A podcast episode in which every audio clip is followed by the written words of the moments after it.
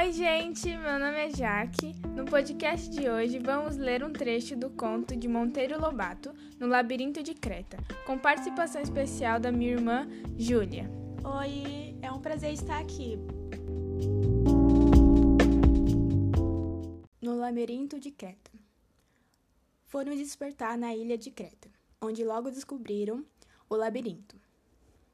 Era um palácio imenso, com mil corredores dispostos de tal maneira que quem entrasse nunca mais conseguiria sair e acabaria devorado pelo monstro.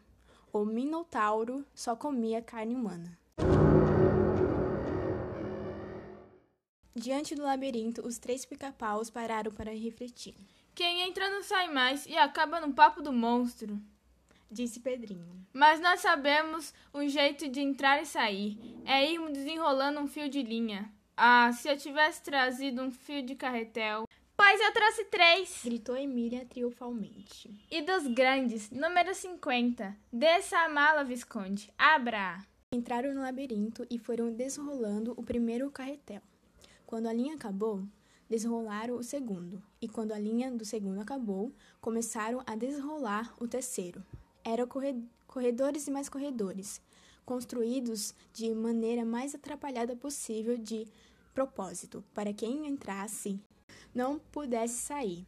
Antes do terceiro carretel chegar ao fim, Emília sentiu a aproximação de qualquer coisa. Percebo uma caatinga no ar, disse ela baixinho, farejando.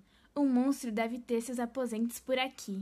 Uns passos mais e pronto. Lá estava o Minotauro, numa espécie de trono, a mastigar lentamente qualquer coisa que havia numa grande cesta. Mas como está gordo? Cochichou Emília. Muito mais que aquele célebre cevado que Dona Benta comprou do Elias Turco. Parece que nem pode erguer-se do trono. De fato, o monstro estava gordíssimo, quase obeso, com três papadas caídas. O seu compazil afundava dentro do trono que teria acontecido?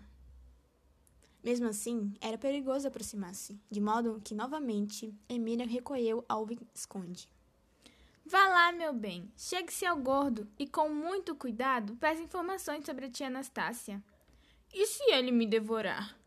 Não há perigo, nem a esfinge o devorou, quanto mais o minotauro. Só as vacas devoram os sabugos. Mas ele é um touro. Os touros também comem sabugos. Menos este, que é um antropófago. Vá sem medo. Visconde aiou a maletinha e foi. Instantes depois, voltaram. Então? Perguntou Pedrinho. Não fala, não responde. Perguntei sobre a tia Anastácia e ele só me olhou com o olho parado, sempre a mastigar umas coisas que tira daquela cesta. Isto. E mostrou o que havia na cesta. Emília arrancou-lhe o isto da mão. Era um bolinho. Era um bolinho da tia Anastácia. Que alegria! Aquele bolinho era a prova mais absoluta que tia Anastácia estava lá. E viva!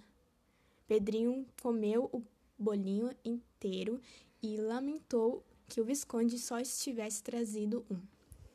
Vamos procurá-la com o resto de linha que ainda temos, disse Emília, examinando o carretel há de dar.